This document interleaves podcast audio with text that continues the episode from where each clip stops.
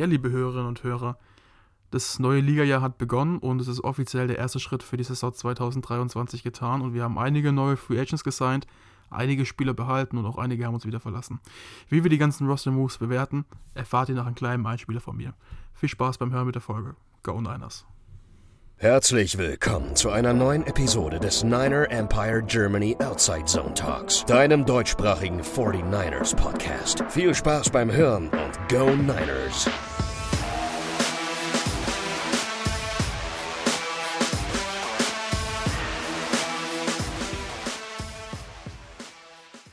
Liebe Hörerinnen und Hörer, bevor die Folge losgeht, möchte ich mich im Namen des gesamten Podcast-Teams herzlich bei euch bedanken. Wir haben letzte Woche in unserer Folge und auf unseren Social-Media-Kanälen auf unsere Spendenaktion aufmerksam gemacht und wurden deutlich überrascht vom Ergebnis. Wir werden das Geld wie angedeutet nutzen, um unsere Hostinggebühren in Höhe von 140 Euro zu tilgen und mit dem Restbetrag ein einheitliches Tonniveau herzustellen. Eine genauere Auflistung werden wir euch dann natürlich noch liefern. Falls ihr noch an der Spendenaktion teilnehmen wollt, findet ihr in der Infobox den Link. Danke und euch jetzt wirklich viel Spaß mit der Folge. Einen wunderschönen guten Tag und wir melden uns zurück im neuen Liga-Jahr, wie versprochen und angekündigt. Die ersten Signings sind passiert und unsere 49ers waren auch gleich aktiv. Das, ein, das alles wollen wir ähm, ja einmal mit euch besprechen und euch die News in die Hand geben, damit ihr auch ähm, im Büro, auf dem Pausenhof oder wo auch immer mitreden könnt.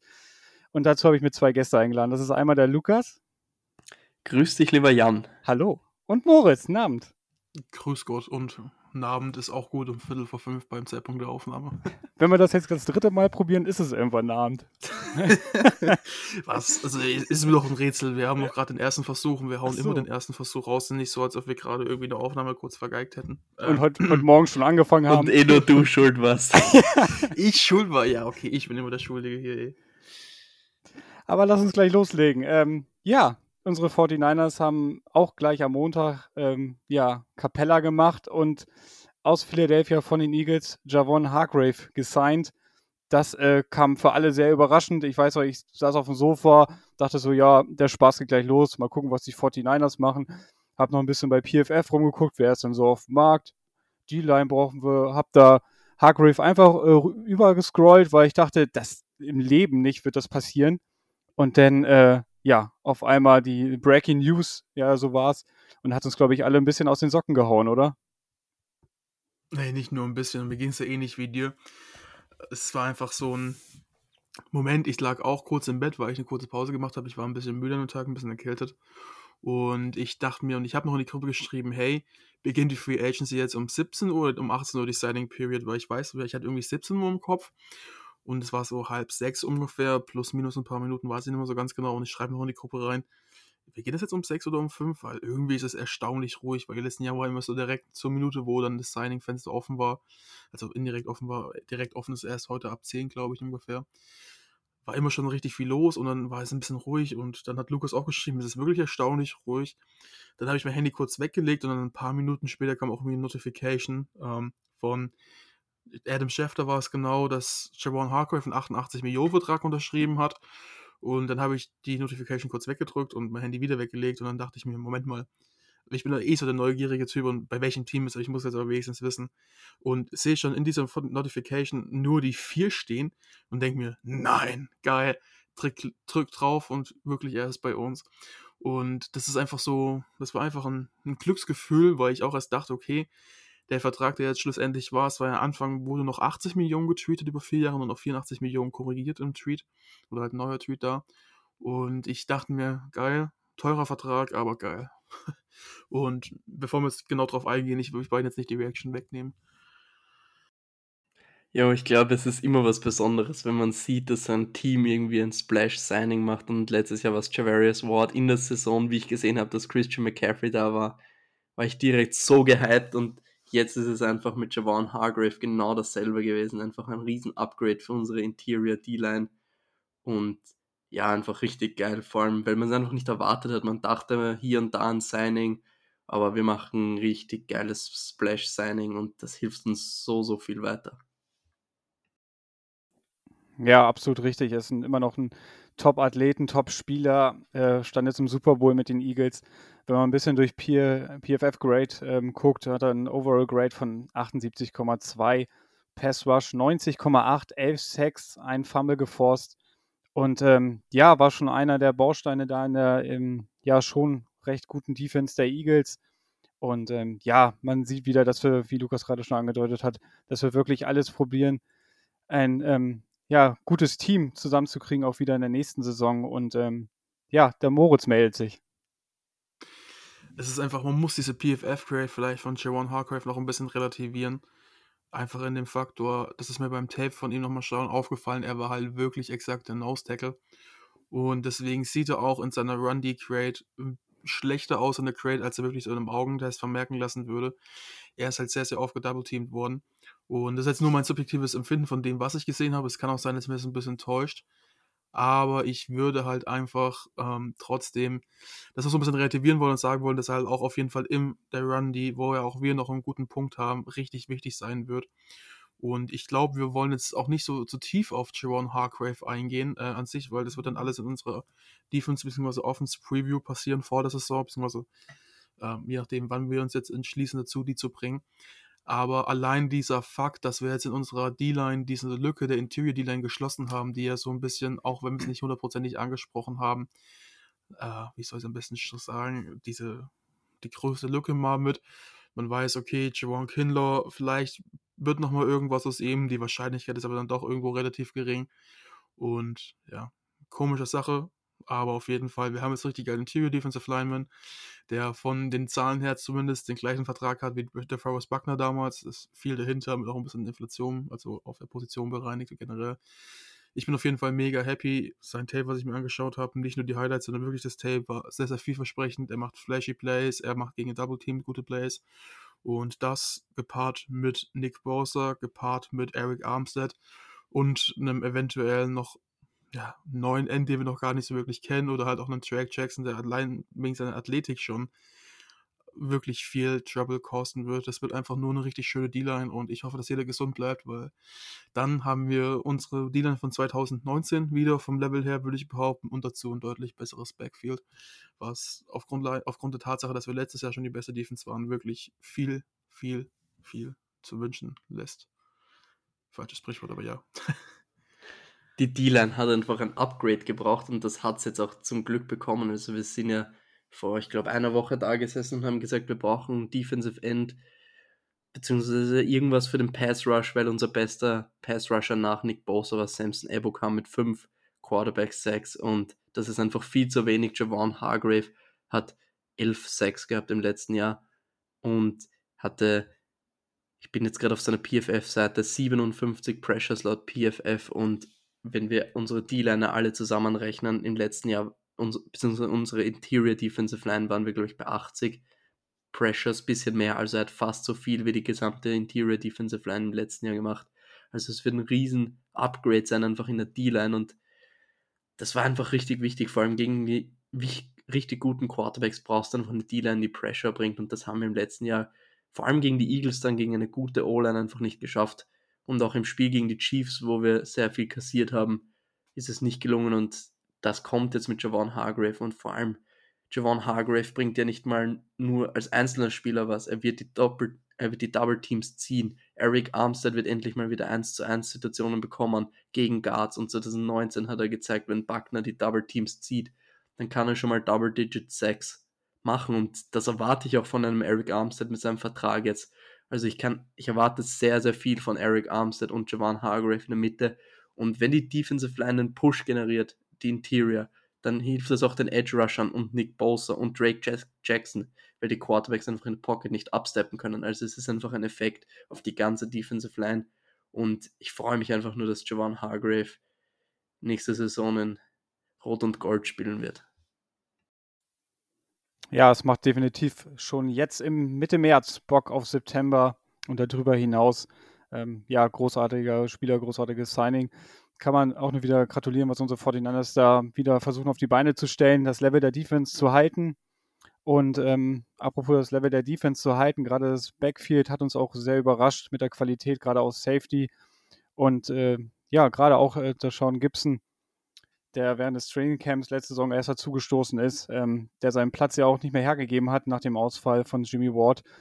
Und der hat jetzt auch einen neuen Vertrag bekommen. Ein Jahr, 2,9 Millionen für einen, ich glaube, mittlerweile 33-jährigen Safety.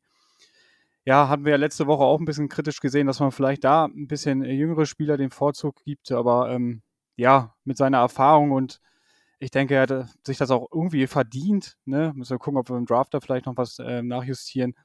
Aber insgesamt vielleicht mal euren Eindruck. Ähm, kann man das machen oder sollten wir da lieber nochmal umdenken?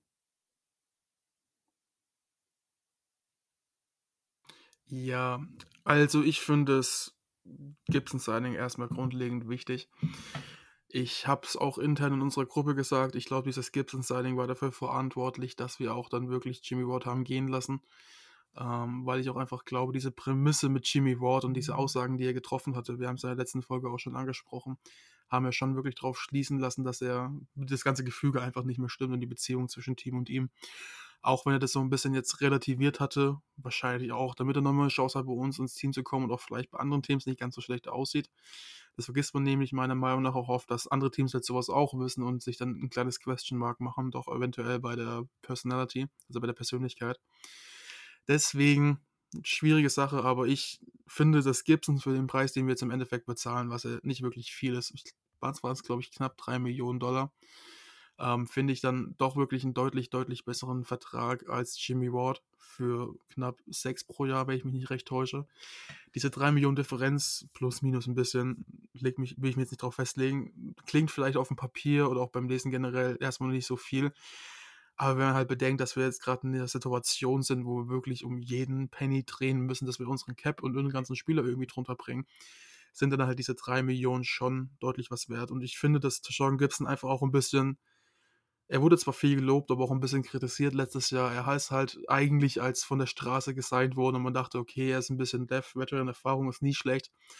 Auf einer Position, wo wir alle im Kollektiv gedacht haben, oh, oh, oh, das wird was und dann positiv überrascht worden sind und vor allen Dingen auch von Deshaun Gibson.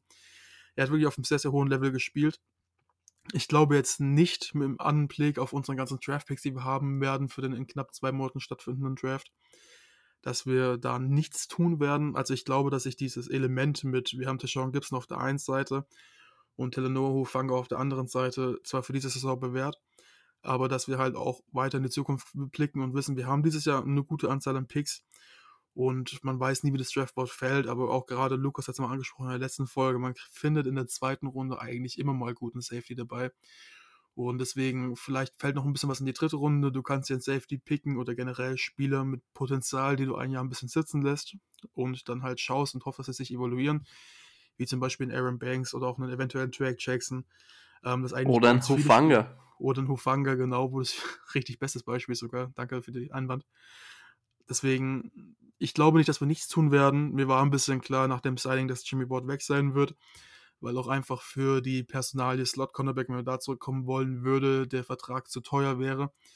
Vor allen Dingen wissen wir auch, dass er jetzt auch am Ende seiner Karriere ist und in seiner Karriere jetzt im Vergleich auch nicht so viel Geld überhaupt verdient hat. Er ist relativ spät gedraftet worden, ich glaube mit 23. Hat dann einen Vertrag bekommen, nochmal ein bisschen angepasst, wenn mich nicht alles täuscht. Und er hat halt in seinem Leben nicht so viel verdient und ich kann es ihm auch nicht übel nehmen, dann nochmal nicht in seinen letzten Jahren nichts mehr oder nicht mehr so viel verdienen zu wollen. Aber für einen Slot-Cornerback dann die 6, 6,5 Millionen pro Jahr auszugeben, wäre halt für uns absolut nicht drin gewesen. Vor allen Dingen, die kriegst du auch im Draft immer ganz gut. Oder du hast eventuell schon mit Lenore Schrägstrich Romek auf dem Team. Deswegen bin ich da weiterhin gespannt. Ich, in der Free Agency auch jetzt in nächsteren Phasen der Free Agency, wo jetzt nach und nach immer noch weitere Spieler gesigned werden, vielleicht auch getradet werden, ähm, glaube ich nicht, dass da noch großartig was passieren wird, außer es ergibt sich irgendwie ein guter Trade oder noch irgendwie ein Signing, den ich jetzt gerade gar nicht kommen sehe.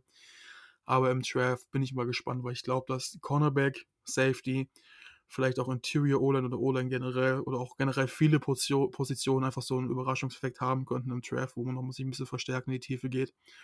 Und exakt dafür sind wir in unserer Situation, dass wir Spieler für die Tiefe picken mit unseren Picks, die wir haben, und vor allen Dingen auch mit der Anzahl, die wir haben.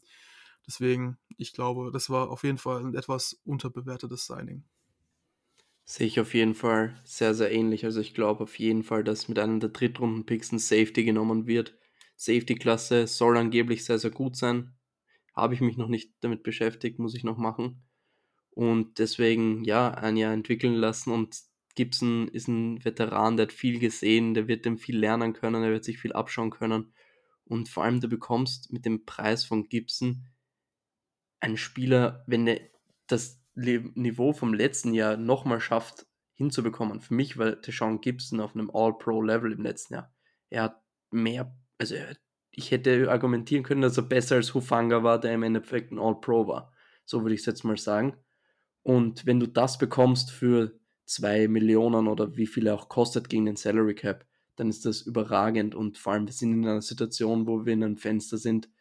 Da ist schön, wenn man langfristig planen kann, aber so ist es natürlich auch in Ordnung, vor allem wenn du dann die Picks hast, um den Nachfolger zu holen und wenn du auch dafür sorgst. Und ich bin mir sehr, sehr sicher, dass das passieren wird. Ja, man merkt auch gerade durch dieses Signing, ihr habt es richtig angesprochen, dass wir weiterhin ähm, ja, angreifen wollen. Dass wir nicht sagen, okay, wir holen jetzt junge Spieler rein, die sollen erstmal lernen. Nee, wir wollen, wollen jetzt, äh, wir wollen jetzt Footballspiele gewinnen. Wir wollen möglichst viele Spiele gewinnen. Und ähm, ja, so wird das ganze Team auch zusammengebaut, zusammengehalten. Und ähm, ja, lass uns doch gleich auch mal auf die andere Seite des Balls gucken. Und auch da, ähm, ja, haben wir mit zwei Spielern verlängert in der O-Line und da mal einen Blick drauf zu werfen mit äh, Center Jack Brandle, vier Jahre, 20 Millionen und einmal Colton McKivitz, der wahrscheinlich ähm, den Starting-Job von McGlinchey bekommen wird. Zwei Jahre, 4,61 Millionen. Ja, ich denke, das äh, kann man genauso machen. Ist ein gutes Signing und ähm, gerade auch Brandel hatte ja anscheinend einen Markt, wie man noch so gelesen hat und ähm, hat sich ja dann auch für die 49ers entschieden. Und ähm, ja, mich persönlich freut das, hat er sich irgendwie auch verdient. Hat wirklich überrascht letzte Saison und ähm, kam ja auch so aus dem Nichts. Hat ja, glaube ich, einen Start mal irgendwo gehabt in seiner Karriere und ähm, hat letzte Saison, hat man ja kaum über ihn gesprochen und ich denke, das ist auch mal ein gutes Zeichen, wenn man über einen Center einfach mal nichts sagt. Ähm, ja, wie gesagt, bin ich da recht zuversichtlich und ähm, ja, wollte mal eure Einschätzung dazu fragen. Wir haben ja diese Themalie Center auch in der letzten Folge gut behandelt, sage ich mal. Wir haben viel drüber geredet. Wir haben auch intern nochmal gut was drüber geredet.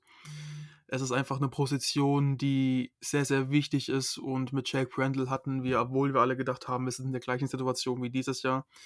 Wir haben unseren Alex Mack verloren und auch Reston Richburg, den wir mal hatten, war ja ein sehr, sehr guter Center, wenn er auf dem Feld war. Und wir haben es aber jetzt dann trotzdem geschafft, mit eben ihm, ähm, genau, mal kurz weg, mit eben ihm einen, einen richtig guten Center zu finden, der auf Anhieb halt wirklich Pro Bowl Alternate war, also in der zweiten Karte vom Pro Bowl und es ist auch nicht selbstverständlich. Und dass wir es jetzt geschafft haben, ihn für vier Jahre mit 20 Millionen Vertrag zu generieren, der im Endeffekt nur 8 Millionen garantiert hat und alles andere drauf, obendrauf ist ein Bonus. Sprich, falls irgendwas passiert, sind wir aus diesem Vertrag raus, ohne irgendwie großartig was zahlen zu müssen. Finde ich einfach ein immens unterbewertetes Signing vom, äh, vom Front Office. Weil du dir erstens, ich bin mir jetzt gerade gar nicht sicher, dazu weiß vielleicht Lukas, wenn es Infos schon gibt, mehr, wie der Vertrag strukturiert ist. Vielleicht ist auch wieder ein, zwei Void-Jahre dabei, aus denen man dann komplett einfach rauskommt. Aber nichtsdestotrotz hast du einfach die nächsten ein, zwei Jahre auf jeden Fall Ruhe auf der Position. Du weißt, du hast einen Spieler, der gut spielen kann. Und er kostet dich im Verhältnis auch, wenn er alles erreicht, was in seinem Vertrag, ähm, er, also mit den ganzen Additional Sachen, die er erreichen kann, erreicht, dann haben wir halt 5 Millionen Cap pro Jahr im Schnitt. Und ich glaube nicht, dass man da irgendwie meckern kann, auch nur im Ansatz. Von daher bin ich mit diesem Signing einfach komplett zufrieden und weiß nicht, wie ihr das seht die Vertragsstruktur von Brandle ist jetzt nicht konkret raus. Man weiß nur, dass es irgendwie so ein Vertrag ist, dass du nach zwei Jahren ziemlich gut rauskommst. Und dass die Cap-Hits vor allem in den ersten zwei Jahren ziemlich gering sind. Das heißt, er kostet uns recht wenig in den ersten zwei Jahren. Und wenn er dann wirklich beweist, dass es wert ist, zahlen wir dann ein bisschen mehr, auch nicht viel. Ich meine, fünf Jahre 5 äh, Millionen im Jahr ist jetzt für einen Center, der Pro Bowl Alternate war im letzten Jahr, echt wenig. Und vor allem Drake Brandle hat eine Saison in seiner Karriere gespielt. Da ist es ziemlich egal, wie alt er ist. Er wird auf seinem Körper wirklich noch nicht so viel, ich nenne es jetzt mal Rost haben, wie es die Amerikaner so schön sagen. Und der wird noch seine paar Jahre spielen können. Und deswegen bin ich auch voll bei dir. Das ist ein super Signing und vor allem die O-Line bleibt gleich bis auf einer Position, was auch immer ganz wichtig ist. Und wir haben jetzt einfach auch Ruhe für die nächsten Off-Seasons. Aber ein Fakt, den man hier bei ihm einfach noch nennen muss, den man ihn wirklich hoch ankreiden muss. Ich habe mich mit ihm als Person nicht so wirklich viel beschäftigt und es hat sich auch nie wirklich großartig ergeben, muss man dazu sagen. Er ist ja jetzt nicht so der präsenteste in den Medien vielleicht. Aber allein der Fakt, dass er wirklich von den New York Jets, die ihm deutlich, an, also angeblich deutlich besseres Angebot gemacht haben, er hat auf jeden Fall mehr verdient da, dass er das ablehnt, um halt einfach hier in San Francisco leben zu können Ähm, sagt, denke ich, auch mal viel aus. Und klar, man würde jetzt vielleicht in anderen Situationen die Tatsache bringen, okay, dann ist vielleicht in New York eh die Lebenserhaltungskosten größer, müsst ihr noch umziehen, den ganzen Stress, aber wir wissen halt. Das fliegt mit den Steuern eh weg. Wollte ich gerade sagen, in Kalifornien sind die Taxes ja am höchsten. Also von daher hatte eben vielleicht im Verhältnis nochmal einen, noch einen höheren Paycard hingenommen, wenn man jetzt nur den Nettobetrag betrachtet, den er bekommen könnte. Und wir wissen auch nicht, was die Chats für einen Vertrag angeboten haben, jetzt im Sinne von der Strukturierung. Deswegen, das ist einfach immer eine Mentalität, wenn du solche Leute im Team hast, die halt freiwillig auf irgendwas verzichten. Und das sieht man ja generell bei uns im Team durchweg.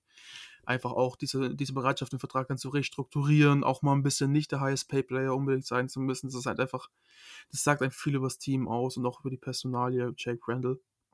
Deswegen Hut ab vor dem Signing, er hat sich wirklich jeden Penny verdient davon. Und auch Javon Hargrave hat ein höheres Angebot von den Browns und ist gekommen. Also es zeigt einfach diese Außenwirkung und diese Lockerroom, dass das einfach stimmt und die Außendarstellung und man merkt, dass man das von außen mitbekommt, auch wenn man nicht in dieser Bubble ist, wie wir jetzt zum Beispiel, die sich tagtäglich damit beschäftigen. Und das ist einfach ein richtig gutes Zeichen. Vor allem ja. ohne, ohne richtigen Star-Quarterback, weil wenn du einen Mahomes hast, kannst du das immer irgendwie so argumentieren, dass alle für Mahomes spielen wollen oder für Brady. Und wir haben das nicht und trotzdem kommen die Spieler. Also das ist ein echt gutes Zeichen. Ja, das sehe ich ganz genauso. Da haben wir uns da wirklich äh, seit äh, Shanahan und Lynch da am, am Ruder sind, ähm, da wirklich gewandelt, dass da auch kaum Infos oder irgendwelche Gerüchte ähm, innerhalb der Franchise, Franchise nach außen dringen und dass man sowieso auch immer auf ähm, ja, auf charakterstarke Spieler setzt und dass die Spieler auch, auch wissen, dass ähm, ja, die 49ers auch einfach ein guter Arbeitgeber sind und wirklich probieren, ein gutes Team zusammenzubekommen und ein Team, was auch, ähm, ja, wir sitzen natürlich, außer Lukas, der ja schon mal im Lockerroom war, äh, nicht täglich mit den 49ers-Spielern zusammen, aber äh, man merkt schon, dass die charakterlich schon einfach stark sind und ich denke, dann verzichte man vielleicht auf ein wenig Geld, wenn das alles so stimmen mag und um bei diesem Team auch einfach äh, spielen zu dürfen oder vielleicht auch unter Shanahan spielen zu dürfen oder vielleicht auch unter Sam Donald spielen zu dürfen. Und damit kommen wir nochmal zum äh, letztigen Signing der 49ers.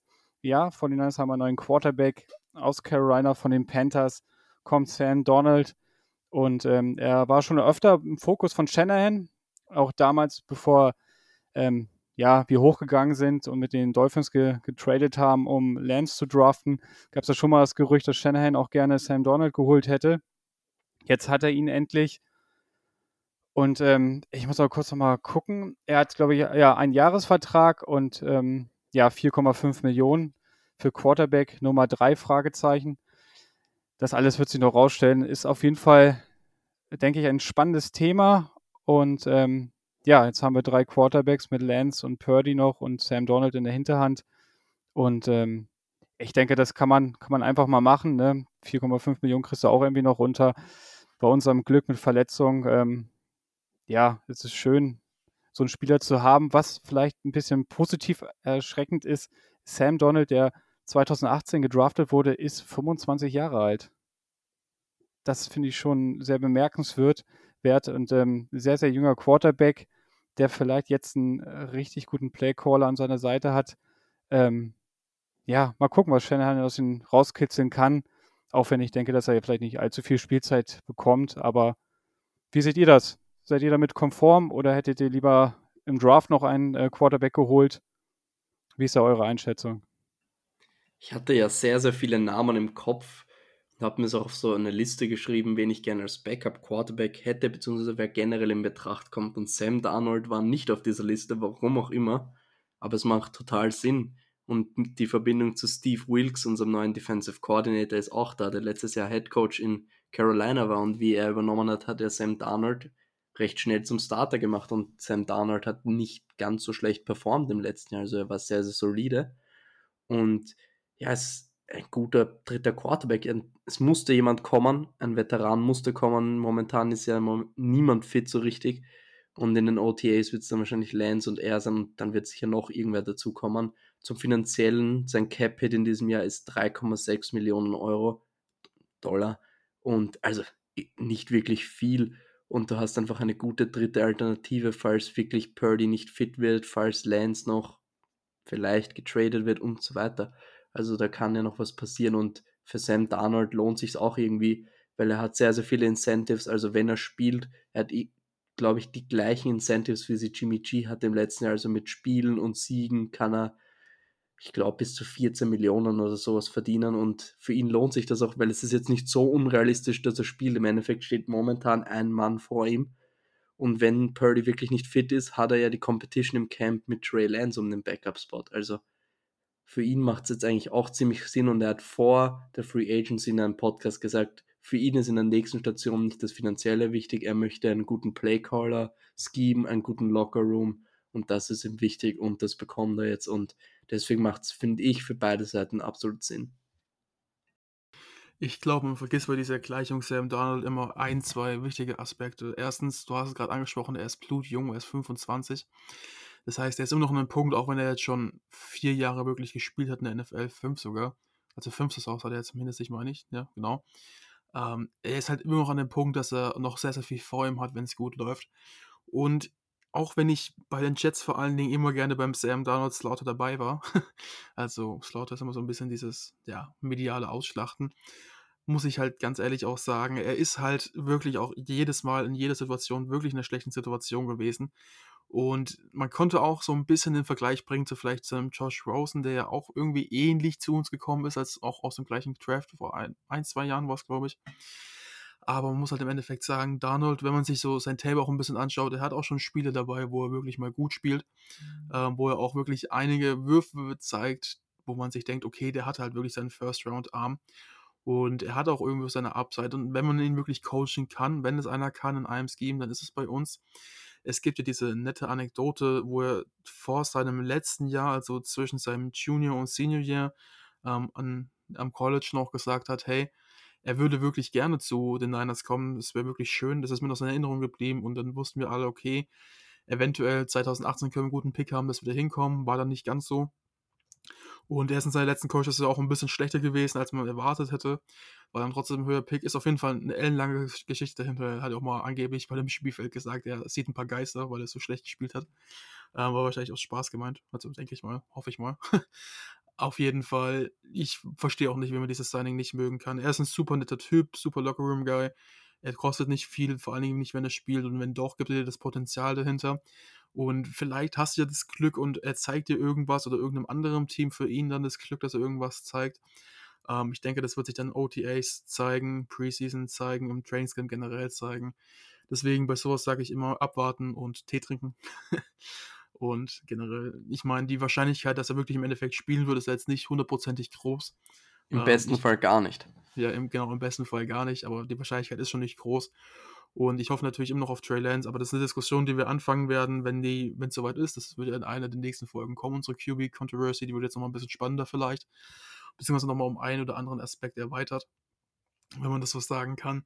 Aber ich würde in dieses Signing jetzt generell erst nicht so viel reininterpretieren und mich ein bisschen drüber freuen, dass du halt einen QB mit noch einer relativ guten Upside hast an Quarterback Nummer 3 Spot, der auch woanders hätte Quarterback Nummer 2 sein können. Und jetzt gerade brandaktuell bei der Aufnahme vor ein paar Minuten reingekommen, dass Baker Mayfield oder Maker Bayfield, wie auch schön genannt wird im Fachjargon, bei den Bucks unterschrieben hat, ein Jahr 8,5 Millionen.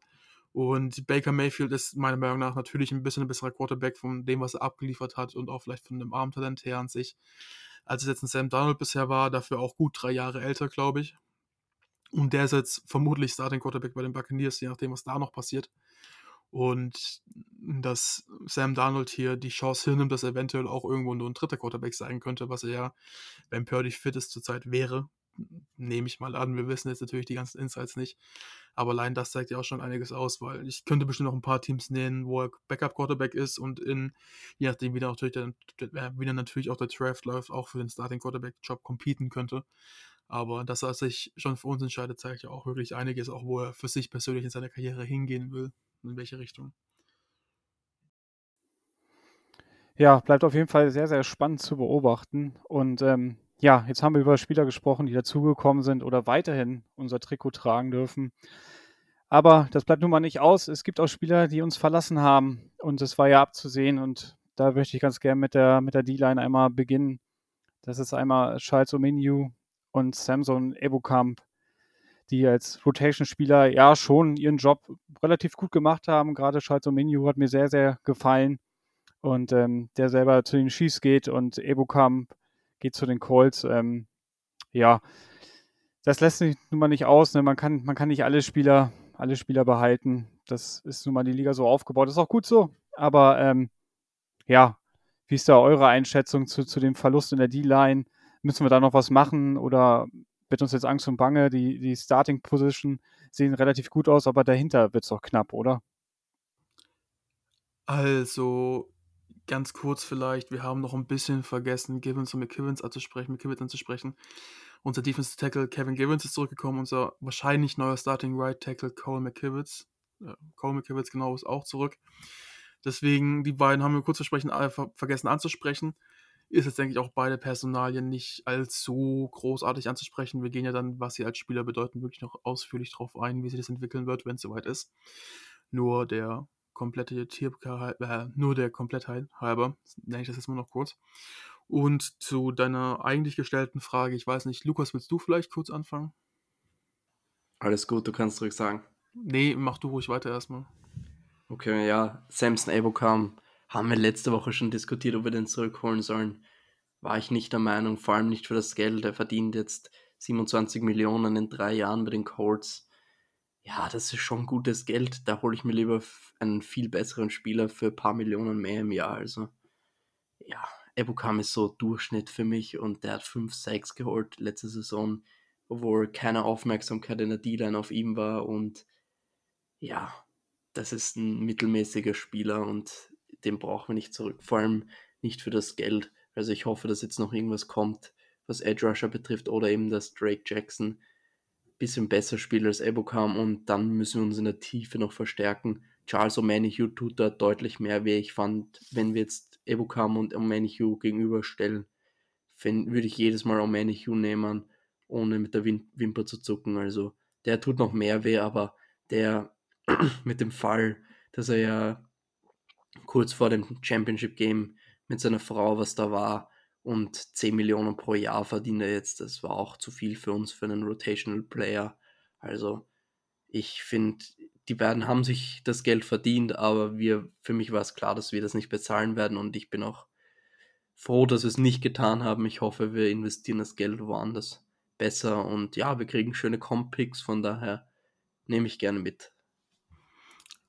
Ich kann nur ein Zitat von Nick Bowser bringen. bringen. Can the cream more. ähm, das wird immer wieder kommen, also stellt euch drauf ein. Ähm, kleiner Spaß an der Stelle. Auf jeden Fall, Lukas hat es gerade perfekt gesagt. Es ist einfach diese Situation, Samsung überkommen ist gut, nicht mehr, nicht weniger. Vielleicht ein bisschen, ja, einfach ein durchschnittlicher Edge-Spieler, wenn man so sagen kann. Dafür finde ich 9 Millionen, auch wenn man diese 9 Millionen ein bisschen in Relativität setzen, in Relativität setzen muss, dass er halt einfach, ähm, dass der Capspace generell mehr als 9 Millionen jetzt vielleicht wie gefühlt 7 Millionen vor einem Jahr zu sehen sind. Ähm, das ist, glaube ich, finde ich zumindest immer krass, wenn man die Zahlen so sieht, aber wenn man es dann vielleicht in ein prozentualen Verhältnis setzen würde zum Cap Space, wird es ein bisschen wieder relativiert. Aber nichtsdestotrotz, wie ich immer so schön sage, kleiner Insider. Geil. Ich habe es vorhin auch schon gesagt, aber es ist keinem aufgefallen von euch. Oh, das gibt's doch nicht. Ja, ich habe versucht zu ändern, aber es hat leider nicht funktioniert. Ich, ich war sogar selbst kurz verwirrt, ob ich jetzt trotz, äh, trotz alledem oder nichtsdestotrotz sagen muss. ähm, Spaß beiseite. Auf jeden Fall, Samsung Ebocam, ja, es ist einfach meiner Meinung nach vor allen Dingen nicht über drei Jahre wert. Wir haben gesehen, er ist auch ein bisschen fraglich immer mit seinen Verletzungen innerhalb eines Spiels, auch wenn er dann wieder zurückkommt. Und man braucht jetzt nicht so großartig mehr drüber reden. Er wurde damals gesigned als eventuell die Vordersatz. Ich finde, dem konnte nicht so wirklich gerecht werden. Lukas hat es gesagt, wir haben es letzte Woche gesagt, sein Playstil, er hat mal gute Plays dabei gehabt, aber sehr, sehr inkonstant ist dann auch wirklich ein paar Spiele abgetaucht. Im Run-Game hat er auch nichts gebracht, das heißt, er wäre einfach nur ein Situational Pass-Rusher, der bei Third Down oder halt generell bei Passing Downs reinkommt. Und dafür haben wir auch einen Drake Jackson. Und Lukas hat es auch perfekt angesprochen, meiner Meinung nach, dass Charles Omenihu wahrscheinlich da deutlich mehr wehtut, weil der, also die 10 Millionen für ihn sind gerechtfertigter als die 9 Millionen für Omeniu. Muss man, glaube ich, ehrlicherweise ganz ehrlich sagen. das ist auch gut. Aber auch da die 10 Millionen für einen Spieler, der vielleicht auch gar kein Starting-Spieler sein wird, weil wir ja auch mit Eric Armstead als, ähm, als Edge in der, äh, als Edge-Player oder als Edge-Rusher in der Starting-Base-Formation gehen und dann vermutlich zum Beispiel Kevin Givens als Nose-Tackle oder Jerome Helkoff als Nose-Tackle und ein anderer Defense-Tackle noch daneben steht und dann bei Passwash-Situationen abends dann nach innen kommt, so wie es 2019 auch war und dann ein Default wie damals oder dieses Jahr vielleicht ein Track Jackson reinkommt. Ähm, und dafür dann einfach nochmal 10 Millionen zu zahlen, dass er einfach dieses, dieses, diesen Typus nicht erfüllt, fände ich auch nicht okay. Ähm, Wäre auch unverhältnismäßig. Ich glaube, wir kommen gleich wahrscheinlich zu einer Position auf Cornerback, die uns da für die Millionen, die er bekommen hat, deutlich mehr tun würde im Verhältnis. Aber ich sehe es da wie Lukas, es gibt im Draft genügend andere Optionen. Es gibt jetzt in der Free Agency noch die ein oder andere schöne Veteran-Option. Aber für jemanden, oder man hofft auf, auf Jack Jackson, wo ich immer noch der Meinung bin, allein vom physischen Talent her, neben den drei anderen, hat er gegen den Tackle vielleicht schon einen Vorteil, weil er einfach so athletisch ist und dann gegen einen Tackle, der nicht so athletisch ist, sondern eher gegen auf Power ausgelegt ist, ähm, einfach schon einen Vorteil hat im One-on-One. -on -One. Aber wie gesagt, das werden wir alles ein bisschen ausführlicher besprechen, wenn es soweit ist. Und ich glaube, ich habe Jan die Überleitung gegeben und jetzt, wenn er nicht noch was Schönes zu sagen hat zu Dylan, dann darf er gerne uns springen, den Schmerz. Ja, bevor der Schmerz kommt, noch einmal der Vollständigkeit halber. Hassan Ridgway geht auch von den 49ers weg, schießt sich den Texans an, was ja zu erwarten ist. Zu Demico Ryans, ne, kommt er nicht überraschend, ähm, hat einen ganz guten Vertrag äh, bekommen, den er wahrscheinlich bei uns nicht bekommen hat oder wir nicht matchen wollten. Das ist auch völlig in Ordnung. Aber jetzt atmen wir kurz durch und verkünden, dass Emmanuel Mosley zu den Lions geht für ein Jahr sechs Millionen und wir da nicht mitgegangen sind was für uns alle, denke ich, sehr, sehr überraschend kommt. Ich war mir persönlich ziemlich sicher, dass er zurückkommt und auch einen Zwei- oder Drei-Jahres-Vertrag bekommt, wo man auch, ähm, ja, da ein bisschen mitspielen kann, dass wir ähm, der Capit vielleicht dieses Jahr nicht ganz so hoch ist. Äh, ich war mir wirklich sicher, bis in die Meldung kommt, er schließt sich den Lions an und ähm, das schmerzt schon, weil er echt ein großartiger Corner ist, Nummer zwei Corner, echt super gespielt hat bis zu seinem Kreuzbandriss. Ähm, ja, Mitte, Ende, äh, Mitte der Saison und ähm, ja, ist sehr, sehr schade. Ist da schon eine, ja, schon eine größere Lücke, die da ähm, gerissen wurde und ähm, ja, ob wir die jetzt mit äh, Lenoir schließen, da kommen wir dann auch nochmal später zu, aber ich denke mal, euch geht es auch nicht viel anders, ne? Natürlich ist es schade um Mosley. Mosley ist ein sehr, sehr guter Spieler, das ist gesagt. Aber ich muss dich korrigieren. Wir wissen nicht, ob wir mitgegangen sind mit den Lions. Und wir wissen nicht, was wollte Mosley. Wollte er gehen, wollte er einen Neustart? Und das wird es wahrscheinlich gewesen sein, weil ich kann mir nicht vorstellen, dass wir nicht, ich glaube, 6 Millionen im Jahr waren es, mit den Lions mitgegangen sind. Und deswegen, wenn das Mosleys Entscheidung ist, dann muss man das hinnehmen. Und ja, ist natürlich schade. Ich hätte mir sehr, sehr gewünscht, dass er zurückkommt. Aber ja, und bevor Moritz was sagt, möchte ich noch eine Sache sagen. Und zwar, was mir aufgefallen ist, was wir in den letzten Jahren auf jeden Fall getan haben, ist, wir sind wirklich diese Spieler, die oft verletzt sind, sind immer weniger am Roster. Wenn wir jetzt schauen, Emmanuel Mosley, oft verletzt gewesen, nicht mehr am Roster. Jimmy Ward, Jaquiski Tart, Mike McGlinchey war auch öfter mal Jimmy verletzt. Garoppolo. Jimmy Garoppolo. Also, und wir haben dann zum Beispiel einen Javon Hargrave geholt, der in seiner Karriere nur drei Spiele verpasst hat. Und deswegen, das ist, muss man auch in Betracht ziehen. Und das finde ich schon ein gutes Zeichen. Also es geht in die richtige Richtung, finde ich, weil das ist schon sehr, sehr wichtig. Hatten wirklich oft mit Verletzungen zu kämpfen. Und wenn wir solche Spieler holen, die wirklich gezeigt haben, dass sie fit bleiben können, ist das natürlich immer von Vorteil. Definitiv. Vielleicht nochmal ganz kurz mein Senf zu Emmanuel Mosley. Ich sehe das ähnlich wie ihr. Nur vielleicht noch ein bisschen ein anderer Gedankenanstoß. Wir wissen ja, so ein Kreuzbandriss ist immer schlecht, vor allen Dingen für einen Cornerback, der auf seine Athletik wirklich angewiesen ist. Und man muss es noch ein bisschen in Kontext setzen. Ein Receiver weiß ja, welche Bewegungen er machen wird und agiert und ein Cornerback reagiert. Und dann gerade im Man-Coverage, wenn er auch reagieren muss, also auch wirklich schnelle Füße haben muss, das ist so ein Kreuzbandriss, der jetzt auch relativ früh passiert ist, aber doch nicht schon irgendwie im Trainingscamp. Ähm, halt einfach ein bisschen, ein bisschen schlecht. Und ich habe gestern ein bisschen ja, spekuliert, sage ich es mal drauf. Aber dieser Fakt, dass er für die 6 Millionen zu den Lions geht, ich glaube persönlich nicht, dass er einen Neustart wollte, weil ich mir ziemlich sicher bin, also wir wissen wirklich ja keinen Hintergrund, äh, keinen Hintergrund dafür und es ist einfach nur so ein bisschen, ja, ein bisschen raten, also ein bisschen Kaffeesatz lesen, wenn man das so sagen will, ähm, dass er für diese 6 Millionen, wenn alles perfekt gewesen wäre, hätten wir ihn auch gesigned und dann hättest du die Möglichkeit gehabt, in einem Team zu spielen, was für den Super Bowl competet und wahrscheinlich die beste Defense der Liga, also safe war letzte Saison und auch deutlich stärker geworden ist mit Sharon Hargrave. Aber dass du dann halt weggehst, ich glaube, da war irgendwas im Sinne von, es gab entweder Streitigkeiten zwischen unserem Front Office oder Coaching und Mosley, ähm, dass da irgendwas im Busch ist. Oder es ist halt wirklich so, dass wir wissen, mit seinem Kreuzband ist es nicht so da, wo es sein sollte. Und bevor wir jetzt die 6 Millionen für ihn investieren, gehen wir mit Deam oder Lenore auf Outside Cornerback, der dann letzte Saison doch ganz gut gespielt hat zum Schluss. Und holen vielleicht noch im Draft jemanden oder noch in der Free Agency noch kurz. Deswegen, ich glaube, du bist einfach mit der sicheren Option gegangen, ihn nicht zu halten. Auch wenn ich natürlich letzte Woche gesagt habe, ich will ihn unbedingt zurück. Und ich glaube, er ist auch vom, vom Typus her, wenn er fit gewesen wäre, wirklich ein herber Verlust. Wir wissen halt leider gerade absolut nicht, wie es um ihn steht. Und deswegen kann ich diese Entscheidung nachvollziehen, für gut beheißen, müssen wir abwarten, bis es so läuft. Das kann man natürlich jetzt noch gar nicht beurteilen. Ja, genau, müssen wir einfach abwarten. Ne? Wir werden wahrscheinlich da nie die ja, abschließenden Details irgendwie mitbekommen, was da jetzt wirklich der ja, abschließende Grund war, warum er jetzt nach Detroit geht. Ähm, ja, müssen wir so hinnehmen. Und ähm, ja, es geht halt weiter, ne? das Business rollt weiter, das Business NFL. Ähm, davon werden wir uns auch dann auch nicht unterkriegen lassen.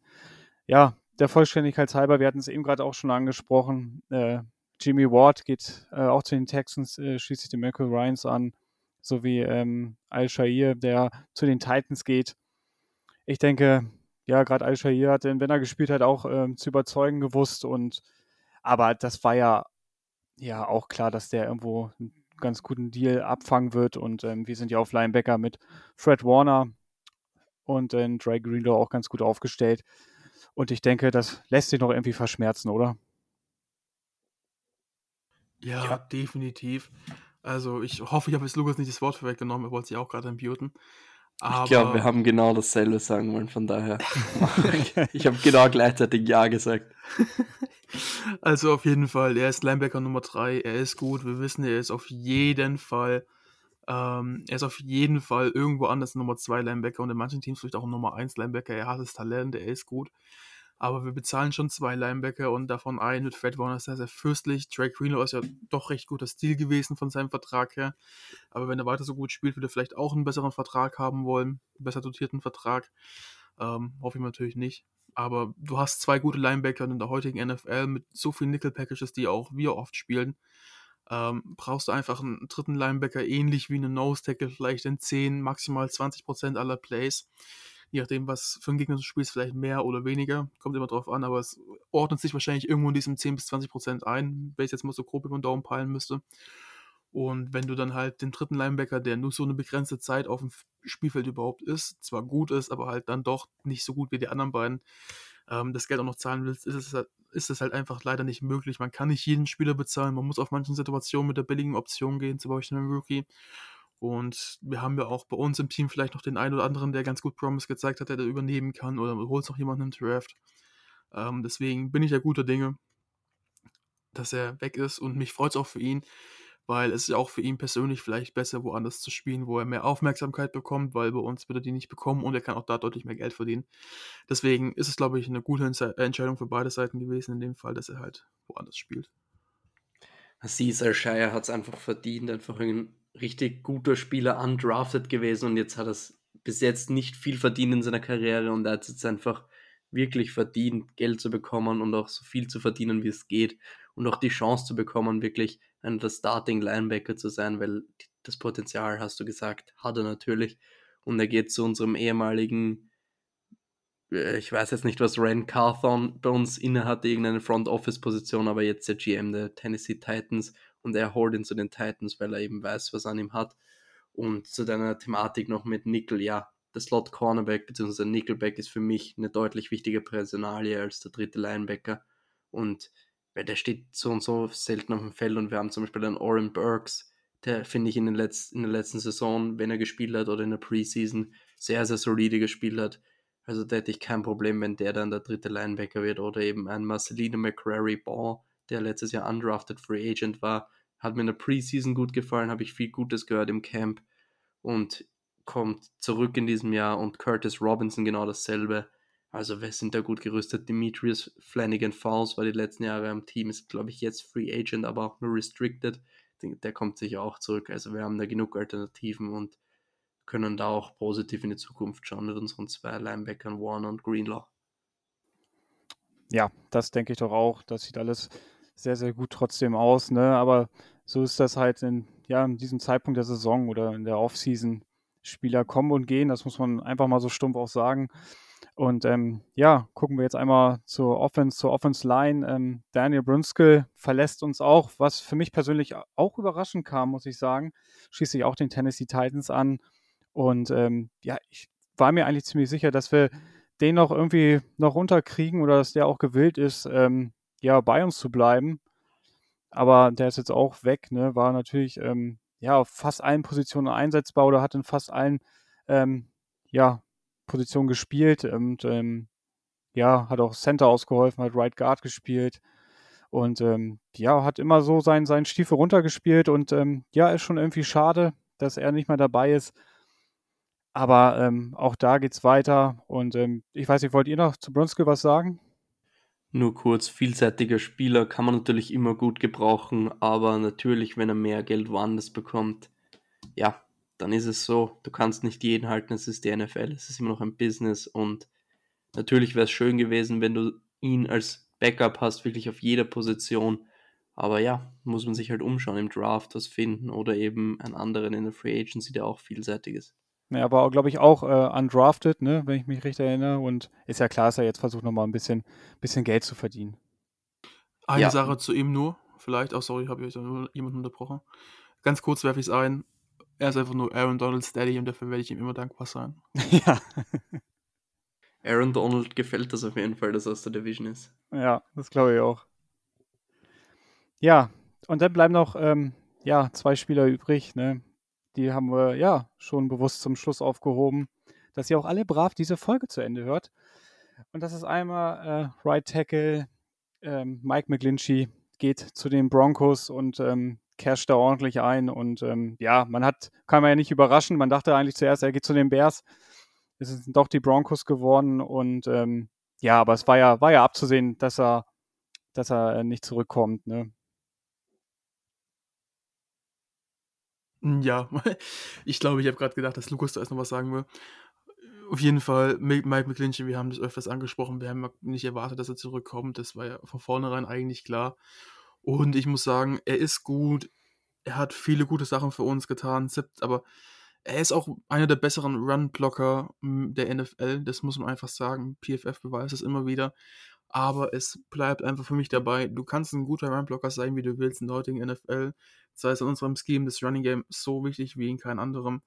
Aber wenn du halt dafür im Pass-Blocking teilweise manchmal gute Spiele hast, manche Spiele aber einfach so ein Defizit und vergenusswurzelt wirst, wie die ja, ersten Tage von RAN, es immer formuliert haben, ganz am Anfang noch von Coaches Hume, ähm, auch wenn ich da jetzt nicht so drauf eingehen wollen würde. Aber wenn du halt jedes Mal vergenusswurzelt wirst im Passblocking und es halt nicht nur irgendwie mal einmal ist, du wirst auf den Arsch gesetzt, sondern du hast kontinuierlich die schlechteren Karten verlierst, dann tut es mir leid, aber dann bist du zumindest keine 17,5 Millionen für uns wert, vor allen Dingen nicht in der Situation. Also die Broncos haben da auf jeden Fall einen guten Ramblocker, aber ich finde, die haben auch overpaid und dazu kommen ja noch die Injury-Concerns, die mit ihm mitkommen. Er ist zwar jetzt nicht so oft verletzt, aber er hat dann schon doch die ein oder andere ganz gute Verletzung dabei gehabt. Ist jetzt auch schon, glaube ich, 28, 29 Jahre alt. Was auch bei dem Tackle jetzt nicht so alt ist, muss man ganz ehrlich sagen. Der hat schon noch vier, fünf Jahre im Tank, die er jetzt auch bekommt im Vertrag. Vielleicht auch darüber hinaus noch ein bisschen was. Aber in der Situation hätte ich einfach nicht mit ihm rechnen wollen. Und ich glaube, dass der Colt McKivitz für das, was er dann im Endeffekt bekommt, ähm, zumindest nicht die viel schlechtere Option ist. Sehe ich auf jeden Fall ähnlich. Also McGlinchey ist sicher einer der besseren Right Tackles in der Liga aber es, im Endeffekt musst du dir halt dann auch die Frage stellen, ist diese Summe gerechtfertigt? Und in unserer Situation ist es nicht. Für die Broncos vielleicht, wenn die unbedingt wen in der O-Line brauchen, ist es vielleicht schon gerechtfertigt. Ich sehe es eher nicht so, aber müssen, muss ja Sean Payton wissen und nicht wir. Und deswegen, ja, McKivitz ist nicht viel schlechter, würde ich jetzt mal sagen, aber kostet halt nur eine Million, bisschen mehr in diesem Jahr für uns und deswegen für mich auf jeden Fall die richtige Entscheidung, da mit McKivitz zu gehen. Und wir haben es gesehen. McKivitz hat zum Beispiel im Woche 18 gegen die Rams gespielt im letzten Jahr und wir haben mit ihm gewonnen. Wir waren letztes Jahr in den ganzen Playoffs mit Tom Compton als Right Tackle, der deutlich schlechter ist als McKivitz. Und wir haben es fast geschafft und wir haben es nicht, nicht geschafft wegen ihm. Also wir haben gezeigt, dass wir mit einer schlechten O-Line oder mit einem schlechten rechten Tackle auch gewinnen können. Von daher sehe ich da positiv in die Zukunft und da wird sicher auch im Draft das eine oder andere passieren. davon ist ähm, natürlich auszugehen. Und natürlich geht es weiter und wir müssen uns da auch keine allzu großen Sorgen machen. Das ist nun mal das, ist nun mal das Game und ähm, so ist das Game auch bei unserem Quarterback. Und da möchte ich noch vielleicht noch ein bisschen die Zeit ein bisschen auszuholen. Und ich weiß noch ganz genau, es war der 31.10.2017. Ja, die Trading Deadline neigte sich so den, dem Ende zu. Und ähm, ja, ich bin, weiß ich bin früh schlafen gegangen, morgens aufgewacht und mein Handy ist explodiert. Ich dachte, was ist passiert? Und lese dann äh, ja die Breaking News die 49ers ertraden sich von den Patriots Jimmy Garoppolo. Und man merkte gerade schon, wie, wie man so in einer Euphoriewelle ähm, reingeht. Und ähm, ja, er hatte am Anfang noch ein bisschen auf der Bank gesetzt und zugeguckt, aber wie er dann reinkam, wir wissen es alle, fünf von sechs Spielen zu, am Ende, glaube ich, waren das gewonnen. Und man merkte wirklich, dass jetzt. Er hat alle gewonnen. Oder, oder hat alle gewonnen, genau. Und man merkte einfach, dass, wir, dass die 49ers nach äh, Jahren der, ähm, ja, der ja, Niederlagenserie und wo es nicht so lief mit äh, Missmanagement und was weiß ich alles, dass man jetzt so merkt, dass das System Shanahan und Lynch, die da ihr erstes Jahr hatten, dass das so langsam Fahrt aufnimmt und auch Sherman hat gesagt, ähm, wo er denn äh, in der Offseason dazukommt, dass hätten die am Ende dann nicht so eine Siegesserie hingelegt oder Jimmy nicht da wäre, wüsste er nicht, ob er denn damals äh, zu den 49ers gegangen wäre, nachdem er bei äh, Seattle released wurde. Also man kann Jimmy Garoppolo nehmen, wie man möchte. Das war bei vielen so eine, ja, so eine Hassliebe auch. Ne? Ich mochte ihn irgendwie immer, auch wenn ich ihn bei ein paar Spielen auch verteufelt habe. Aber ähm, er hat uns Spiele gewonnen. Er hat sehr viele Spiele auch gewonnen. Ne? Das darf man auch nicht vergessen. Hat uns in den Super Bowl geführt hat ärgerliche Interception auch geworfen, Linebacker übersehen. Wir wissen es alle, wir haben es alle vor Augen. Und ähm, ja, jetzt ist er nicht mehr da. Es hat ein bisschen, bisschen gedauert, war letzte Offseason ja auch schon weg und ähm, hatte sich da auch groß verabschiedet. Und ähm, vielleicht kann man hier nochmal auf unseren Artikel, auf unsere Homepage hinweisen, hinweisen der ähm, ja letztes Jahr äh, entstanden ist über Jimmy Garoppolo und den Abschied, der dann ja bekanntlicherweise noch ein Jahr ähm, bei uns geblieben ist, der ist weiterhin, denke ich mal, aktuell und zeitgemäß. Also guckt da gerne rein. Und ähm, ja, jetzt lasse ich euch beide die Bühne nochmal für äh, ein paar vielleicht nette Worte zu Jimmy G. Ich fand es schön, dass du so ausgeholt hast, Jan, weil ich wollte eigentlich genau das Gleiche machen, aber du okay. hast schon sehr viel gesagt. Einfach, Jimmy G hat dieser Franchise, ich würde schon sagen, neues Leben eingehaucht. Er hat wirklich die Franchise zurück auf die Siegerstraße gebracht, auch wenn es nicht direkt durch seinen Spielstil war, weil er der überragende Quarterback war, aber er war einfach da und er hat am Anfang eine Euphorie ausgelöst. Spieler sind gekommen, dann die Verletzung, dann Nick Bosa bekommen und dann dieses Wahnsinnsjahr 2019, wo er nicht herausragend war, aber er war gut und er hat uns in den Super Bowl geführt, egal was immer wie das Leute sagen, wie er gecarried wurde von seinen Receivern oder eben von Debo und Kittle und der Defense. Er hat uns in den Super Bowl geführt als Quarterback. Er hat uns richtig schöne Momente beschert und die, finde ich, überwiegen auch am Ende. Also wenn ich auf die Zeit von Jimmy Garoppolo hier zurückblicke, ist das eine schöne Zeit, schöne Momente. 2019 er Super Bowl, letztes Jahr die Postseason, wo wir fast in den Super Bowl kommen, wo ich mir sicher bin, dass wir den gewonnen hätten, wenn wir reingekommen wären. Und es ist einfach, man kann einfach nur dankbar sein, weil wir würden hier nicht stehen ohne Jimmy Garoppolo. Und ja, da kann man ihn verteufeln, wie man will. Hassliebe beschreibt finde ich sehr, sehr gut. Ich finde, es wäre schön gewesen, wenn das Ganze im letzten Jahr zu Ende gewesen wäre, weil so habe ich jetzt immer noch diesen Fadenbeigeschmack, dass sich dieses Theater so lange gezogen hat. Deswegen bin ich auch jetzt froh, dass er weg ist. Habe das auch so bei Twitter geschrieben, aber ich bin ihm trotzdem unglaublich dankbar, und dieses Theater hat mich einfach nur genervt und ich bin froh, dass es vom Tisch ist jetzt bei uns. Und deswegen bin ich froh, dass er weg ist, aber ich bin ihm sehr, sehr dankbar. Ich kann mich da eigentlich meinen Vorrednern nur anschließen. Er hat die Winning Culture zurückgebracht zu uns, er hat uns auf die Siegesstraße gebracht, er hat einfach dieses, diese Win Siegeskultur zurückgebracht in die Bay. Und einfach dieses Selbstvertrauen, was er mitgebracht hat in den Spielen, auch wenn er mal einen Pick geschmissen hat oder mal einen Linebacker komplett übersehen hat. Ähm, er hat dann auch wieder einen guten Drive rausgehauen. Wir haben hier oft genug über ihn geflucht, ihn oft genug gelobt, aber auch, ähm, es war Hassliebe wirklich ist der perfekte Begriff dafür. Ich bin einfach froh, dass es jetzt ein Stück weit vorbei ist. Weil es ist klar, mit, mit ihm haben wir halt immer so eine solide Baseline gehabt, aber es war halt nicht mehr, es war nicht weniger. Deswegen kam der Trade Nummer 3 für Trey Lance 2021. Und ich bin immer noch der Meinung, es muss jetzt einfach passieren. Der muss jetzt weg. Er braucht auch für sich einen neuen Start. Und er hat jetzt einen solid dotierten Vertrag bekommen in Las Vegas. Ein bisschen weniger, als man hätte erwarten können. Ich glaube, er hätte auch gut mehr verdienen können oder man hätte es argumentieren können. Aber ja, wie soll ich sagen, ich bin ihm dankbar für das, was er ge getan hat für uns. Und auch wenn das Running Game ihn gecarried hat im Super Bowl, hat er uns in den Super Bowl gebracht. Und ich weiß jetzt nicht, was man dazu jetzt Stand jetzt sagen soll. Und ich hoffe und ich wünsche mir einfach alles Gute für die Zukunft. Und ja, ich glaube, das summiert es dann für meinen Take ganz gut. Ja, denn würde ich sagen, nach knapp einer Stunde, 54 Minuten, um genau zu sein, wenn ihr sonst nichts mehr habt, Jungs, dann würde ich auch so langsam zum Ende kommen wollen. Und ähm, ja, wir ähm, halten euch natürlich über unsere Kanäle auf den Laufenden. Es wird bestimmt noch ein bisschen was passieren. Die erste Phase in der Free Agency ähm, ja, ist vorbei, kann man schon sagen. Die erste, die große erste Phase. Und ähm, ja, jetzt geht's ähm, ja nach und nach so weiter. Ne? Wir halten euch, wie gesagt, da auf den Laufenden.